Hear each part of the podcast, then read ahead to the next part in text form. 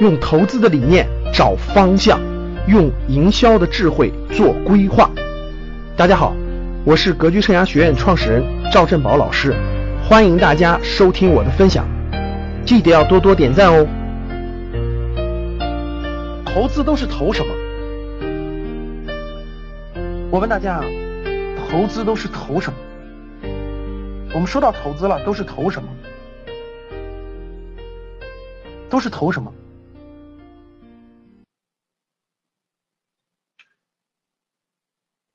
我们这里面的，我们这里面的投资，指的是狭义的投资啊，就不谈这个，不谈这个，我们不把学习放在其中。其实学习就是投资，我们不把学习，不把健康放在其中，我们指的是资资本加上智慧，有很多，有非常非常多。我问大家有没有这里面我没写的？你们觉得有没有我这里没写的？有没有我这里没写的？你们能想到的？比特币啊，太对了啊！有人说了，比特币虚拟的，可以。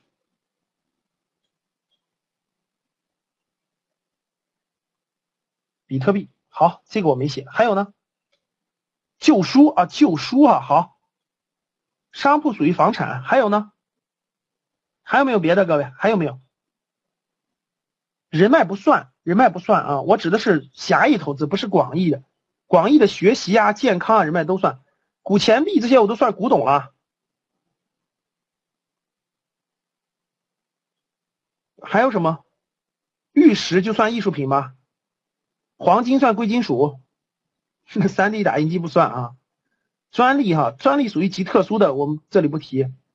好，邮票算不算？算，邮票算啊，邮票算。还有呢，红木家具哈，红木家具算艺术品。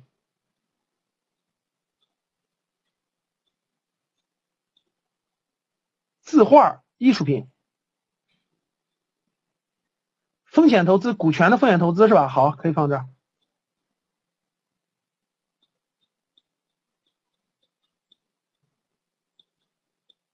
好了，不说了啊！大家说了很多了，大家说了很多了哈。那我们一个个看。既然大家都觉得我这么多，有人说大蒜都可以投资是吧？各位听好了，我们指的投资的是什么？就是资本加上智慧，不用经营。大家听好了，资本加上智慧，不用经营的叫投资。如果还要加上你的经营，这就不算了。这就不算啊，这叫做这就叫是另一回事了，这叫做经营了。那我们看大家，我问大家，彩票能不彩票算不算投资？彩票能不能碰？我们一个一个回答，彩票能不能碰？各位，彩票能不能碰？来，经常买彩票的打一，经常买彩票的打一。啊，教室里还真有啊。好，假设你中奖了，你觉得你觉得会是什么样的？各位，打一的同学，我问你，假设你中奖了。你是不是高高兴兴去买车买房是吧？是不是买买很多的东西？叫一夜暴富哈，一夜暴富好不好？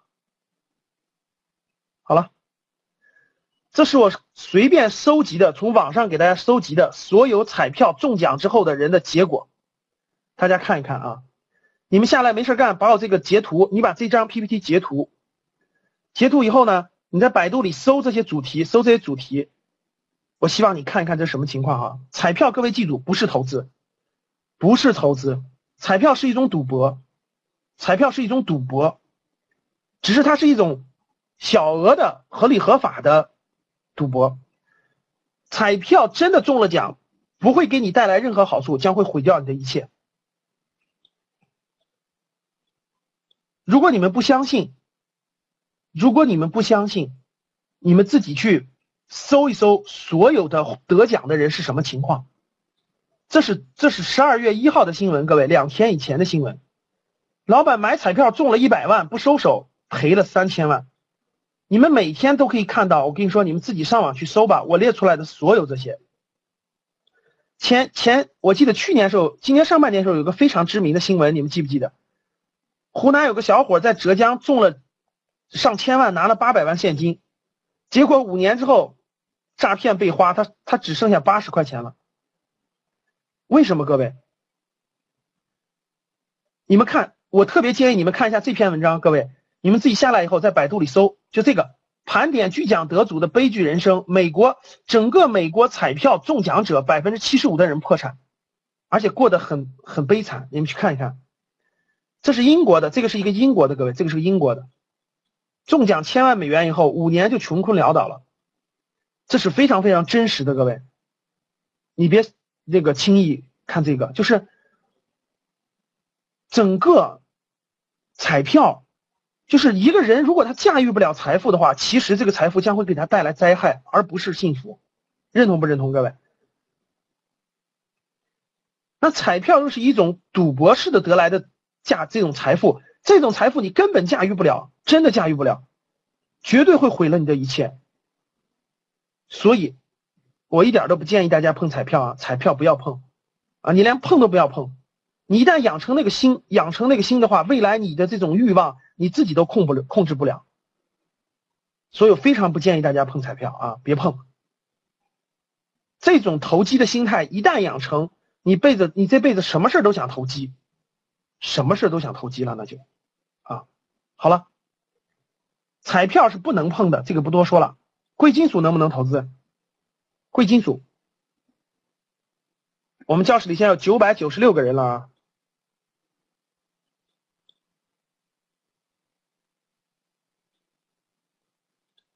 争取过千了哈，好，我问大家，贵金属能不能碰？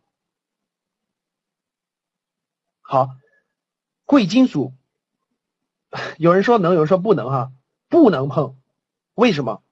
第一，我想说两点啊，贵金属，第一点，贵金属炒作贵金属其实是一种期货，大家听好的话。就是买卖贵金属其实是一种期货。好了，现在一千零一人了哈，幺零零幺人，我们的频道第一次过一千人啊，非常感谢大家啊，这个，呃，这个这个感谢大家的捧场，所以得多给大家的干干货哈，最后得给大家推送点有价值的东西哈，值得纪念哈，一千零三人了，好了，我们继续啊。好了，大家认真参与啊！我们教室有一千零三人了。好的，贵金属能不能碰？各位，贵金属不能碰，为什么？两个原因。第一个，其实贵金属是一种期货，大家听好了，其实贵金属是一种期货。期货是什么意思？期货就要用杠杆儿。大家听好了啊，什么意思呢？贵金属呢，就是你不可能，我问大家。你不可能买，比如说白银或黄金，你不可能买买一大堆的，买一吨的黄金放在家里是吧？然后再把它去卖了。其实你要买现货这种根本就赚不了多少钱的，它的周期非常非常长。举个例子，你放个金条放在家里，其实不是不能做啊，这个周期需要很长很长才有更大的价值。比如说三十年、四十年、五十年，你在那放着，真正的贵金属它是要做期货的。什么叫期货？就是要用这种期货的方式做，而期货的方式做，它就必须要做一点。期货最大的风险是什么？各位，对，保证金交易，就是保证金交易。你自己不可能有足够量的现金去购买几吨的黄金或几吨的白银，对不对？所以你就要用保证金。用保证金的话，它就这个这个底线是没有的，它可以它可以爆仓。其实一旦连续跌停的话，其实你你可以背上债务，就是它不是它的底线，其实你是不可控的，风险非常之大，这是第一点。我想告诉各位，一般人根本就操作不了。你不要听广告里天天跟你说什么炒白银、炒白银，其实一般人根本操作不了。第二点，我想说，社会上的大部分可以跟大家说，百分之八十做贵金属的公司都是骗人的。教室认真听好了，社会上百分之八十的都是骗人的。什么叫骗人的？他操作的是一个自己的虚拟盘，就是虚拟盘，不是真实盘，啊，大家千万不要相信，这个比例我都不好说了，反正就是你们不要相信那个根本就不可能赚钱的，呃，根本就不可能。如果你说老师我就喜欢黄金白银，怎么办？那你就买点藏在你家冰箱里哈。我原来我原来有个朋友投资黄金，他他就买现货。我说你你放你家放哪儿呢？他想了半天，我说你挖个洞藏起来，要怕丢。最后他放在他家冰箱里，把那冰箱的那个那个那个那放在冰箱里冷冻起来。他说这样丢不了。我说改天你家搬家的时候，你不要你的冰箱，你就忘记了你的黄金。什么意思呢？不多说了，简单说就是各位，贵金属不是一般人碰的，我不建议大家碰，啊，不建议大家碰。像这种纸黄金这些的都不都不建议，啊，都不建议，非常不好，其实非常不好啊。这个我已经说过了，第一个，第一个，你要真想靠它赚钱，你必须用杠杆，用杠杆你的风险就无底线了。第二个，社会上大部分这个。购买这个黄金、白银等的中介都是骗人的，都是骗人的啊！我觉得你们自己去研究研究，你就别碰了。第二个，我问你，古董能不能碰？大家，古董能不能碰？古董一般来说你都别碰了啊！我这里面想说两点：第一，你要想做古董，有个前提条件，从你爷爷那辈开始，你家里就收藏古董，你有这个基因。对，大家懂了吧？你有这个基因，就是古董世家，你有这个基因。你要没有的话，我可以清晰的告诉你，以前我参观过一个村儿，那个村儿就是造这个造假古董的。你知道那个铜钱，包括那些东西，人家怎么造的吗？嗯，先，其实你看到它的时候，都都是从那个工厂里生产的，非常新的，然后埋在地下，先浇一遍硫酸，再浇一遍黄碱，再浇一遍别的东西，然后泡一泡，然后翻出来。泡两天，然后翻出来，再再再再把它那个重新拿一种泥巴抹完了以后再烧，烧完了再回去再弄。哎呀，我可看过人家的专业生产流程。然后生产完了以后，有有那种刀形币，有那种铜钱，有各种各样的东西。然后你们知道怎么卖的吗？我当时看的都崩溃了。论麻袋卖的，论斤论麻袋卖的，一麻袋两百块钱，拿走吧。所以你们在市场上看到的各种各样的这种。古董的这种这种这种东西啊，都是假的，都是假的，就都是人家专业的生产线流水线生产出来的，懂了吧？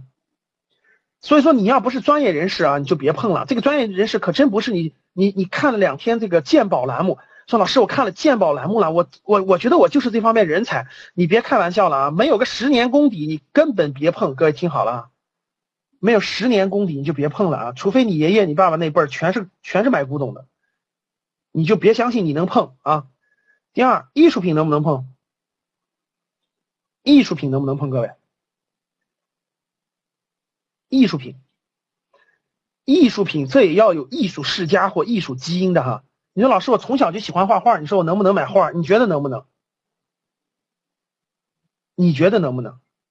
那我给你讲讲，我给你讲讲我们当时是怎么做的哈，你们就知道了哈。这个稍微那个。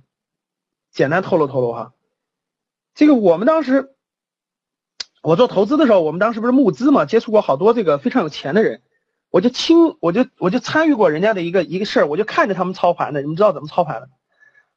他们就从这个新一代的年轻画家当中，就新一代的年轻画家当中选一个画家，这个画家首先他的基本功你可以啊，基本功就是还是可以的，懂了吧？然后这个画家其实跟那个。庄家炒作股票是一模一样的，然后挑一个青年画家，这个画家大概四十四十多岁，他的画呢确实画的也好，但是还不是很知名，怎么办？然后有七八个有钱人，七八个那个大佬啊，好，今年就轮着来，轮着来，对，一个人，比如说这个青年画家，这个王画家哈，今年就去这个这个这几个人联合出资，让他参加所有的画展。然后画展上拍卖画的时候呢，今天是第一个老板在在这个画展上买他的画，比如别的画正常五百万就给他拍到七百万，然后下一个画展第二个人拍，然后下一个画展第三个人拍，下一个画展第四个人拍，转一圈以后大家知道吗？他的名气，他的画作就炒起来了，炒起来以后其实他只卖了几幅画，而且都在他们自己手中，然后这个人的画呢到各个场就到到别的场合再拍卖的时候呢，就有人接盘了。然后陆陆续续、陆陆续续，这个人画的画就全出去了。其实这个人和这些老板都签好协议了，未来二十年画的画都归这这几个，就都是人家都是股东，你知道吗？我我我看到过，我知道几个人他们炒作这个这个这个画家的这事儿，我我我就知道，就是其实各位这个艺术品的背后的操盘跟那个是一样的，你得有人捧你，你得有人给你花钱托你，然后你得把你的名气炒作起来，然后你的画才能值钱。然后大家想想，这个是没成本的，大家知道吧？比如说这个这个这个画家，这个画家跟那个其他人都这这几个人是他的股东，他他画画他一年就画那么两幅画就行了，其实他未来的产量很高的，产量非常高，所以每年他一幅画就好几百万，一幅画好几百万，所以他们就分配。啊，原来我我们接触过一个就就是这么做的啊，就是年轻画家，啊，确实是这样的。那我问你，你能不能做？你当然不能碰了啊，至少在你年轻的时候不可能碰，对不对？好了，再往下，域名能不能碰？域名，说老师，现在域名还能不能能不能投资了？域名能不能投资？好，今天我们教室里来了幺零二七个人哈，这给大家讲点讲点干货，讲点机密，好不好？你们知道那个微博，原来那个。原来那个那个那个新浪微博的域名是微博点新浪点 com，吗知道吧？好，对，后来那个后来大家知道微博的那个域名就改成微博点 com 了。你们知道这个微博这个域名是多少钱买回来的吗？就微博点 com，微博点 com，微博点 com 这个域名被谁注册的呢？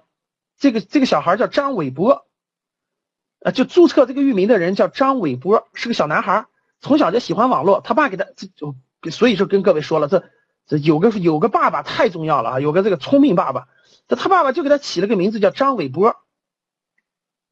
然后呢，这个这个张伟波从小就把自己的名字给注册了，叫做伟波伟波点 com。结果没想到这这微博起来了，你知道吗？结果新浪投资的人就跑过去了，新浪的第一个过去的。就跟这小伙子说：“你这域名我们想买，你开个价吧，我们不还价，一口价，只给你两个小时考虑。”大家知道他他就简单商量了商量，就直接提了一个八百八十万。结果新浪的直接不还价，直接八八百八十万成交。你知道这个域名当时如果不卖，稍微留一天，第二天网易就去了，第三天腾讯就去了，这真的能卖两千八百万。我跟你说这个域名。你们觉得是不是？但是你不是这名字就别想了哈！你现在是不是特后悔？你家人没给你起个叫做张伟张微信的是吧？那起个张微信就牛了。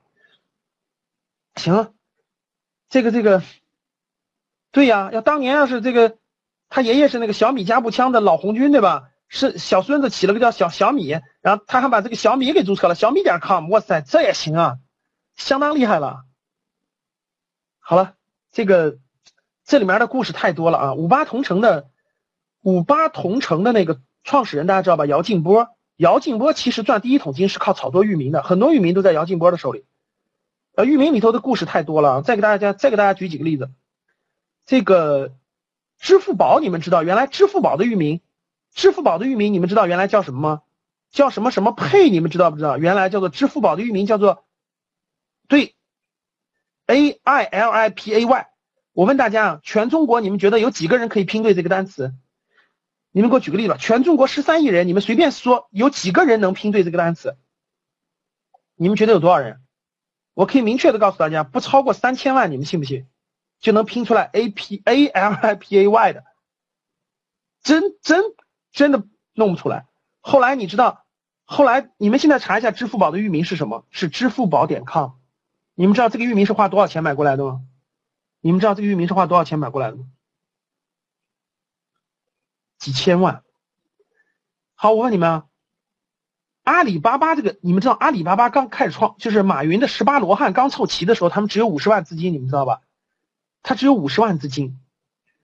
阿里巴巴刚创业的时候，就是这十八个人凑了五十万。你们知道阿里巴巴这个域名凑了五十万以后，阿里巴巴这个马云做了一件事，从一个美国人手中把阿里巴巴点 com 买过来了。你们知道花了多少钱吗？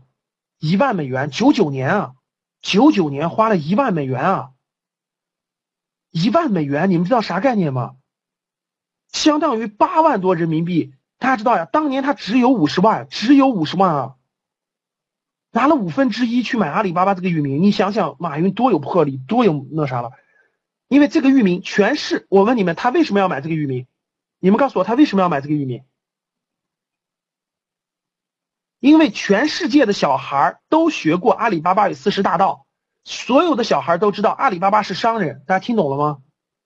你们告诉我这值多少钱？这值多少钱？就是全全世界的小朋友的头脑当中的定位，一提到商人，最小就知道是阿里巴巴。我你说这值多钱？各位，你说值多钱？马云一万美元买回来的，然后造就了今天最大的网商阿里巴巴，值了吧？是不是值了？再说一个。域名的，原来京东的域名是什么？各位，原来京东商城的域名是什么？原来京东商城的域名是三六零 buy，对不对？好，我再问一个问题，我再问一个问题，你们觉得全中国十三亿人有多少人能能拼出来三六零 buy 这个词？就 b u y 这么简单的一个英语，十三亿人，你们知道有多少人能拼出来吗？我可以清晰的告诉你们，能拼出来三六零 buy 的词不超过两个亿，你们信不信？将有十一亿人拼不出来。所以今天京东的域名是什么？各位，今天京东的域名是什么？今天京东域名是 jd 点 com，对不对？就是京东的声母。你们知道其中有多大的意义了吗？这就是域名，这就是域名。好了。你们知道这个汉庭酒店，汉庭汉庭酒店的那个所有人都有一个客服号，你们知道吧？汉庭，汉庭酒店的这个这个这个电话，汉庭，很多人都存在手机里。然后你看到汉庭的广告牌底下都有个电话，你们记不记得那个电话是多少？汉庭的，记不记得？有人住汉庭吗？汉庭有三千万用户，哇，景气太厉害了，四零零八幺二幺幺二幺。说明是汉庭的忠实用户，汉庭有三千万用户。你们知道？我问你们，你们能记住汉庭的那个、那个、那个、那个、那个域名吗？你们知道四零零八幺二幺这个域名在谁手中吗？你们知道四零零八幺二幺幺二幺在谁手中吗？对，在我手中。再说一个更牛的，我问你们。你你们有用这个招商银行？你们用你们有用招商银行信用卡的吗？你们有没有用招商银行信用卡的？有的打一。那我问你们，如果你的信用卡丢了，或者你想查信招商银行信用卡的所有的信息，你输入的网址是什么？就是招商银行的卡，所有人都记得那个电话的，你知道吗？招商银行信用卡有个电话，你们知道吗？就是信用卡的电话。招商银行的，那假如说，比如说你招商，你想上网查招商银行的这个这个这个这个这个这个预，你肯定记不住，对你肯定记不住什么什么呃什么 bank 什么什么什么 credit card 什么的，你肯定记不住。就五，招商银行的是四零零八二零五五五五。对了，你的卡片上就会印着你的域名就是这个域名。也就是你打的电话，就是三 w 点四零零八二零五五五点 com，就是招商银行信用卡的域名。你们再查一下别的银行的，这是他的客服，这是他的客服的。你们查一下民生银行的，你们查一下民生银行。我问你们，民生银行的客户能记住民生银行信用卡的网址吗？我问你们，能记住民生银行信用卡的网址吗？民生 bank 什么 credit card 你能记住吗？记不住吧？你去查一查，民生银行的在谁手中？去查查就知道了啊。还有很多哈。那我问你，其实域名投资我做过哈，我做过，现在还有好多在我手中呢。那我问你，今天域名今天域名能不能做了？各位啊，今天域名投资能不能就是有没有机会了？有没有机会了？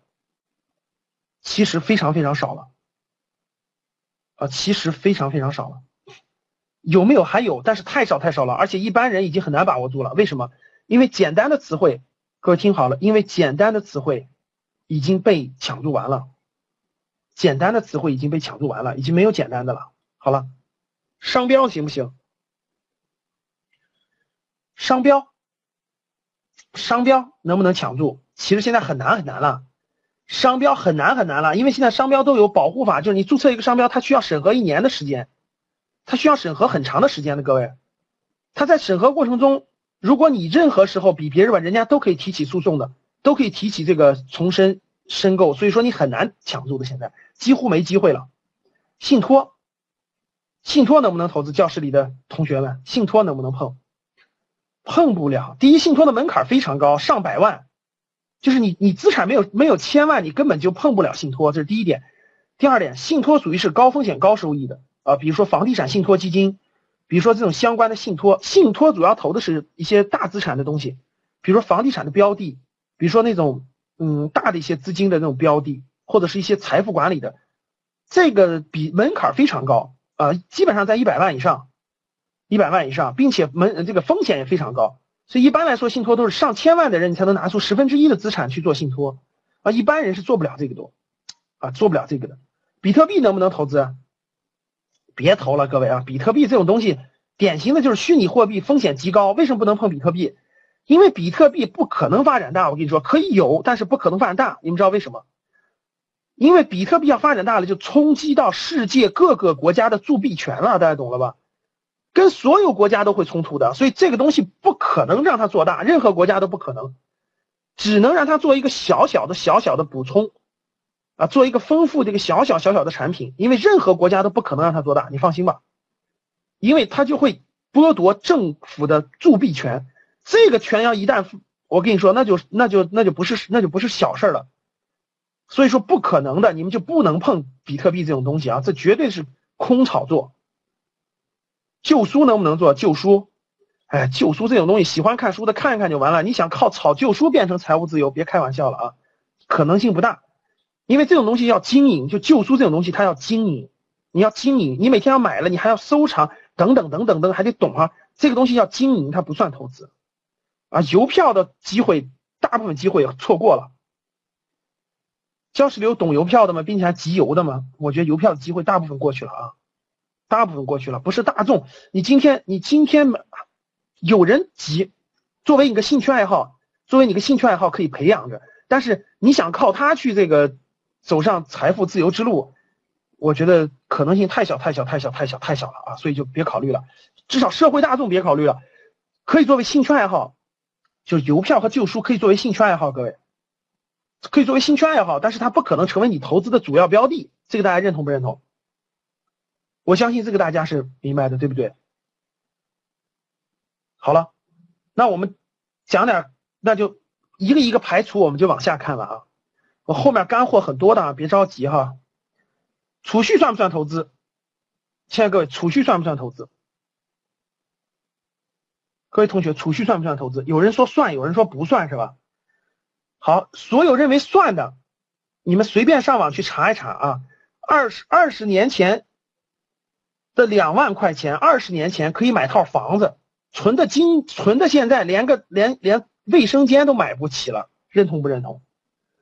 你随便上网查查就知道了，储蓄是低于通货膨胀的，绝对是贬值的，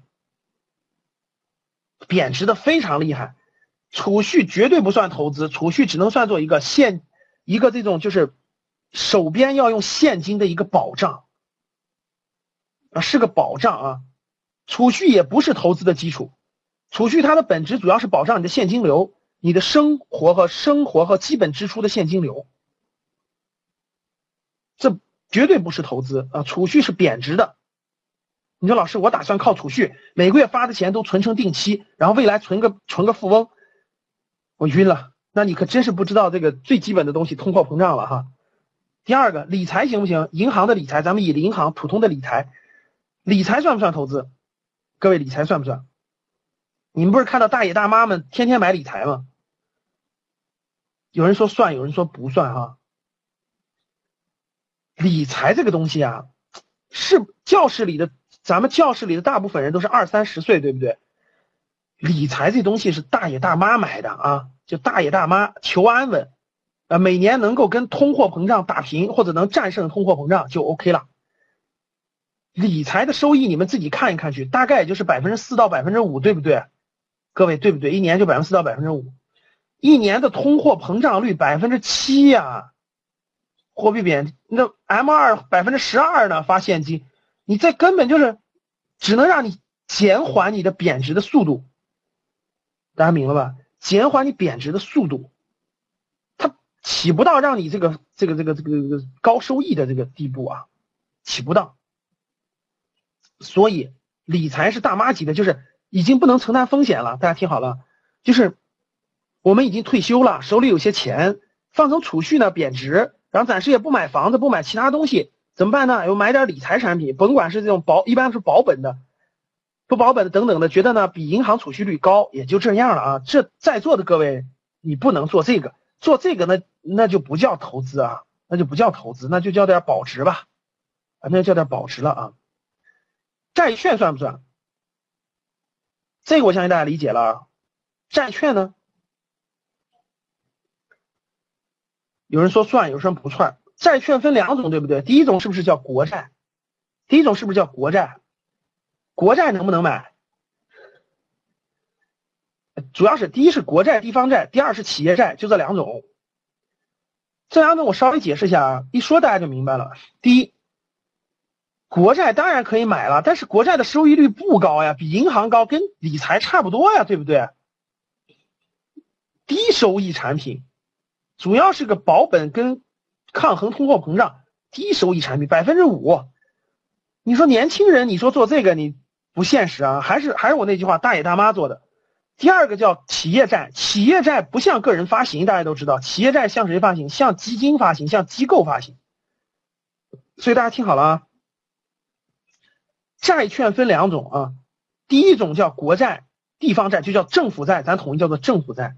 第二种债叫做企业债，比如说银行可以发企业债，比如说阿里巴巴也可以发债，这叫做企业债。国债个人可以买，但是国债的收益率太低了，大家都知道，百分之五，大爷大妈买的，不是教室里的人买的。那企业债能不能买呢？企业债不向个人发行，企业债向机构发行。什么叫机构？像银行、保险公司、呃基金公司等等等等。所以说呢，企你买不了这个债券，你要买只能通过债券型基金。待会儿我让你看债券型基金买，大家明白了吧？债券型基金。所以它就归到基金了，所以这里面基金咱们划掉，不能买啊，你没意思呀。国债你可以买百分之五的收益率，你觉得有意思吗？教室里各位同学，不是你买的，大爷大妈买的啊。P to P 理财能不能买？各位能不能做 P to P 理财？有人说能，有人说不能啊。P to P 不能碰。啊，不能碰！为什么不能碰？我今天的课程主要就是给大家讲明白投资都投什么啊，所以说呢，时间稍长点，我也要给大家讲明白。而且教室里有一千零三十四个人啊，所以说得得给大家增加点知识。P to P 不能碰，为什么不能碰？各位，第一，P to P 全国有一千五百家的的公司。大概有一千五百、一千两百家，到现在应该有一千五百家。你们知道跑路就是跑路，就是这个资金链断裂。资金链很多人 P to P 的收益比较高，大家知道 P to P 一年的收益大概是百分之十、百分之十二到百分之二十之间吧。P to P 这个收益是可以的，收益是相当可观的，但是它不能碰，为什么不能碰？全国有一千五百家左右的 P to P 机构，你们知道一年跑过去跑路多少吗？官方公布的是百分之十，其实将近百分之十五，就百分之十五的 P to P 机构跑路。啥叫跑路？就前面买的人买你钱投进去以后，你拿不到，拿了三个月利息没有利息了，跑路了。那就意味着什么呢？大家算笔账就知道了，意味着什么？意味着，大家听好了啊。全国 P to P 理财市场大概是五百个亿，就整个这个市场大概五百个亿，结果有百分之有百分之十五加速都跑路了，就意味着什么？意味着这五百个亿里面有八十个亿跑路了。大家想一想啊，这八十个亿，这五百个亿其实它总利润也不超过八十个亿，大家听懂了吧？就其实它总利润跟它跑路的差不多，大家明白啥意思了吧？说明一点。整个这个现在是不赚钱的，只是在摸索阶段。你没跑路，你买的那家没跑路，只是表明你运气比较好，大家懂了吗？运气比较好，不代表他未来还能给你支付起本金和利息。大家能听懂吗？什么叫 P to P 理财？P to P 就是个人把这个钱给那个中介，中介再把那个钱借给别人，借给别人。至于别人干嘛了，其实你也不知道。然后呢，别人给你承诺的那个贷款利息高，贷款利息高，所以 P to P 是风险比较高的，但不能说这个 P to P 没发展的不快，但是风险太高了。所以你们的你们的钱就尽量别投进去。啊，你们的钱就尽量别投进去了啊，这风险太高，也别让你们爸妈的钱投进去。大家明白了吗？风险太高，跑路率太高，资金链断裂率太高啊，所以我不太建议你们做。去分期跟这个还有所不同，还有所不同啊。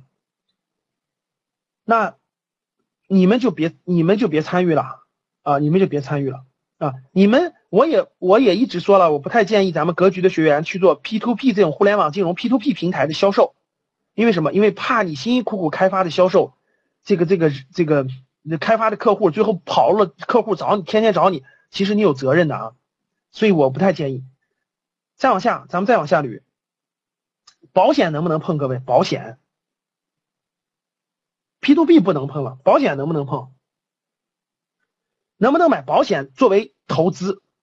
能不能买保险作为投资？这个是非常非常关键的一点，因为你们在我们教室里的很多人，包括很你们很多爸妈，可能都买着保险的理财产品的，对吧？好的，各位听好，保险里头分很多种啊，我们一种是这种什么车险啦，什么疾病险啦，这种我们就不多说了，它属于是那种保障类的啊，它说保障类的，社保不算，社保不算。社保是国家的一种基本保障，它不算。我说的是商业保险，各位，这里面要加一个词叫商业。我说的是商业保险，而且我指的是保险里面的理财和投资部分。我举个例子，你们就知道了。就那种分红型保险，所谓的这种保险什么意思啊？我们前两天格局有一个学员，我们面授班那个学员他就买的，大家听好了，认真听。这位学员呢，就每个月就签了份合同，跟保险公司签了份合同。然后每个月买，每个月存一千块钱，就每每个月一千块钱，连续交十年，连续交十年，中间不能断，中间断了就不还你了。然后连续交十年，然后呢，交完以后就不用交了，二十年以后还你百分之一百五十，或者百分之两百，等等等等，这就叫做分红型啊，等等什么保险，而且周期很长的。很多人是不是给小孩也买这种保险，对不对？这能买吗？这能买吗？这完全不能啊！这还用问吗？因为你和保险公司签的那份合同中间根本就没有资产，大家听懂了吗？你根本就没有跟资产做对价，你对价的是货币的购买能力。大家想一想，今天一个月存一千，一年一万二，十年是不是十二万？二十年以后，你甭说返你十，就算返你二十万，哪怕返你二十多万，大家想一想，二十多年以后那个购买力，二十多万的购买力已经贬值到什么地步了？可能还不知道还不够现在的五万块钱呢，对不对？懂我的意思了吗？所以说，所有这种保险，所以各位听好了，保险公司的那个资金，保险公司的那个资金的成本是最低的，是负百分之七。我问两个问题：你们知道巴菲特是怎么起家的吗？巴菲特就是控制了一个保险公司，然后拿拿保险公司的资金去做投资的。那我问你们，我再换个角度问你们：保险公司的股票可以买吗？保险公司的股票可以买吗？为什么可以？为什么可以？你看。第一，你你知道保险公司那产品其实是亏钱的，不能买，但是你为什么还能买它的股票？为什么？道理很简单呀，因为来格局听我课的就一千零四十二个人，全国有十三亿人没有听啊，就这么简单啊！我问你，我的影响力大还是满大街的保险公司的广告大？我问你们，满大街是不是保险公司的广告？你们去商业街上去看去吧。商业街上最大的广告牌是不是广告？是不是中国平安、新华保险、太平洋保险？是不是他们的广告？你说是我的影响力大还是他的影响力大？其实就这么简单的道理嘛，因为买的人很多呀，大家懂了吗？真的就是这个道理。好了，那保险公司，保险公司的这种分所谓的分给小孩买那种你也别买，回头我教你应该怎么给小孩投资理财，这个这个就可以攒够出国的留学钱。保险公司的产品，其实最后退还给你的时候，价值其实已经非常非常低了啊。很多人是不是买的来？教室里买的人打个一，不管是你买的还是你家人买着的，你家人给你买的打个一。哇塞！好，我明天赶紧买中国平安的股票，太有价值了。这么多买的的人，你就可想而知了。各位，我为什么让你们买中国平安的股票呀？现在明白了吗？这种典型不能买呀！我为啥早？我为啥前阵给你们推荐？就每个月存，每个月死存这种，各位听好了。回头我教你个方法，定期定投。基金的方法，其实你用不了两年你就看出来了，比你这好的不知道多少倍。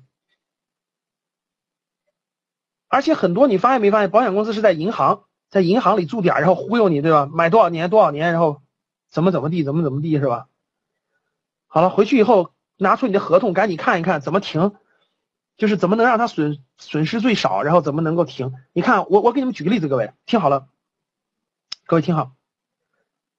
投资任何东西的时候，第一条，各位听好，投资任何东西的时候，第一条不是把钱给他，是看什么地方能够领到钱。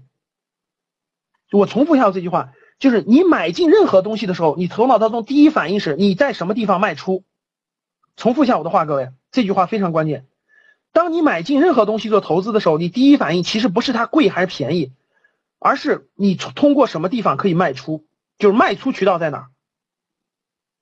我问你们，我随便举一点，你们是不是都认为钻石很有价值？是不是钻石很有价值？各位，教室里的各位，结婚的时候买钻石的，买钻石的打一；打算买钻石的打一；已经买了的或打算买了的，什么钻石恒久远，一颗永流传，对吧？好，现在教室里的人告诉我，你想卖钻石去哪儿卖？想卖钻石的去哪儿卖？现在给我打出来，谁知道？谁知道到哪儿去卖钻石？就是。当你买完那个钻石，你觉得它很有价值，它可以保值，你告诉我去哪儿卖？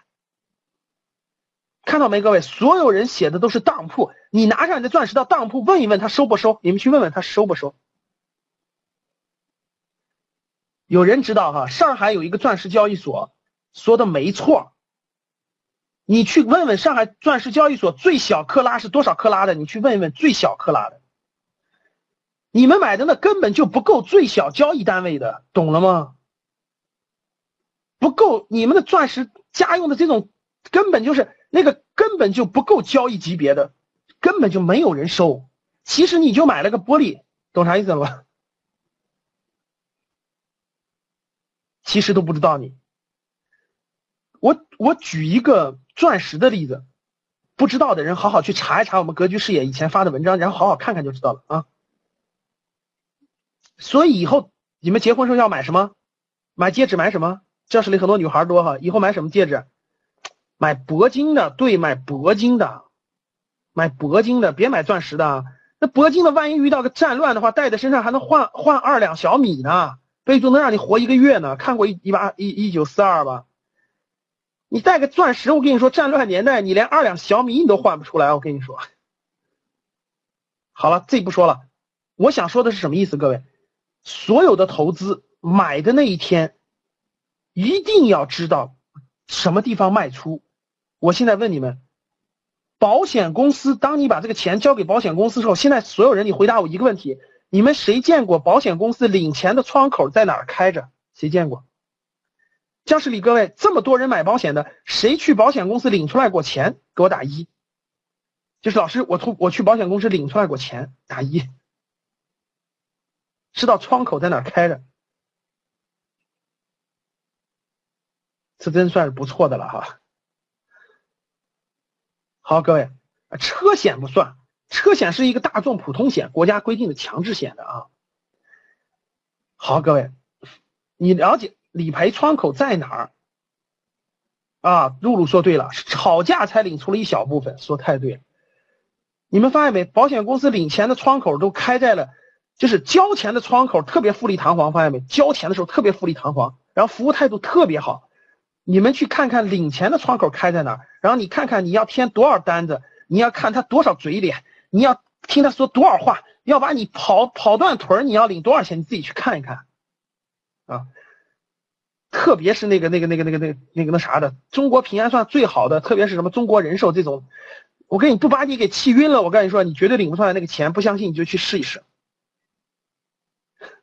好了，不说了，总之就是一句话，啊。这个认为保险是理财的，你大错特错了啊！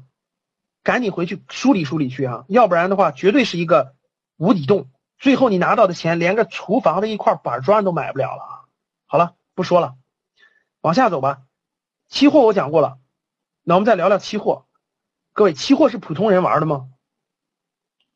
各位，期货是普通人玩的。期货包括什么？比如农产品期货。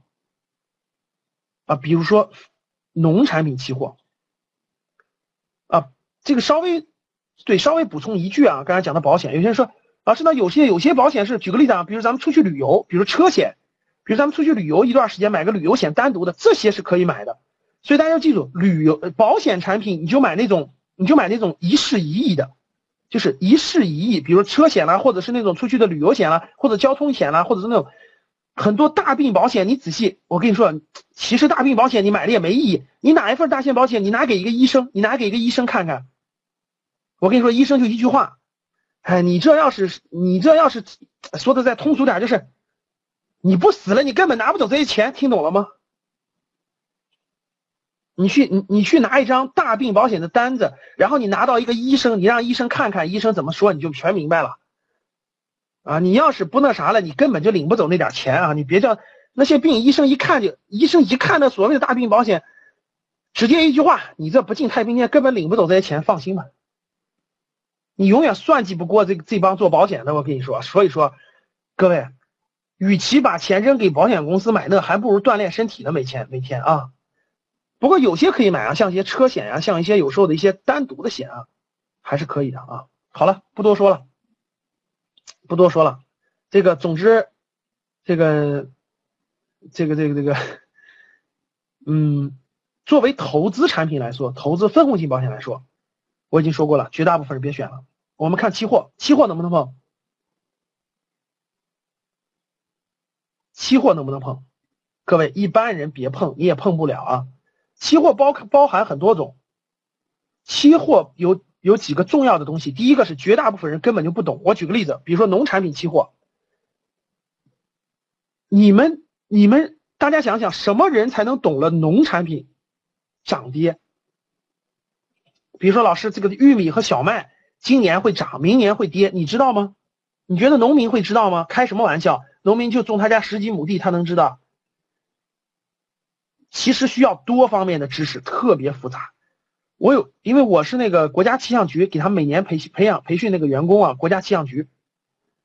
然后我有一次我发现一个气象专家，我看完我才崩溃了。人家那些做农产品的差不多，比如说他是研究全球气象的，他看到那个，对他看到那个巴西今年的雨量过大，就说明什么要涨，咖啡要涨价。他看到那个东南亚地区今年的雨量要减少，要干旱，说明什么？泰国香米要涨价。哎呦，你你你要不懂这，你说你能研究得了吗？所以这个东西根本就没没法碰啊！第一，这是第一点。第二点，所有的期货交易都要用杠杆，就都要用杠杆。什么叫杠杆？各位，杠杆就是需要借资金或者是借货，融资融券，融资融货。只要是杠杆的，各位记住就没有底线，就没有底线。大家记住就没有底线，就是比如说你投个一百万，你说我。我亏光就完了，其实就就没有底线，它有可能让你赔五百万都有可能，大家懂了吧？没有底线的投资项目千万不能碰。待会儿我会说天条的，外汇能不能碰？各位，外汇，说老师，我我炒炒什么日元、美什么欧债，哎，不是什么那个欧元，什么什么韩元，什么人民币的互相的对价卢布。各位听好了，外汇的炒作跟期货一样，它俩必须要有杠杆和保证金交易，这种根本就做不了你。千万别碰，而且你也不是国际问题专家，对吧？你能想象到今天的，比如说石油，就跟石油和外汇一样，你能想象到国国际巨头现在这个这个这个美以美国为首开始打压石油吗？这些你都想象不到，这些咱们都碰不了，所以这些你别碰，我跟你说，真的真的不是咱们碰的。但是我不妨碍说，老师我你说我那个四十岁以后我特别特别有能力了，我能不能碰？那是你水平强，到今天为止我都不敢碰，因为我看到的大量的做这些的，最后其实都是都是做了巨大的亏亏损，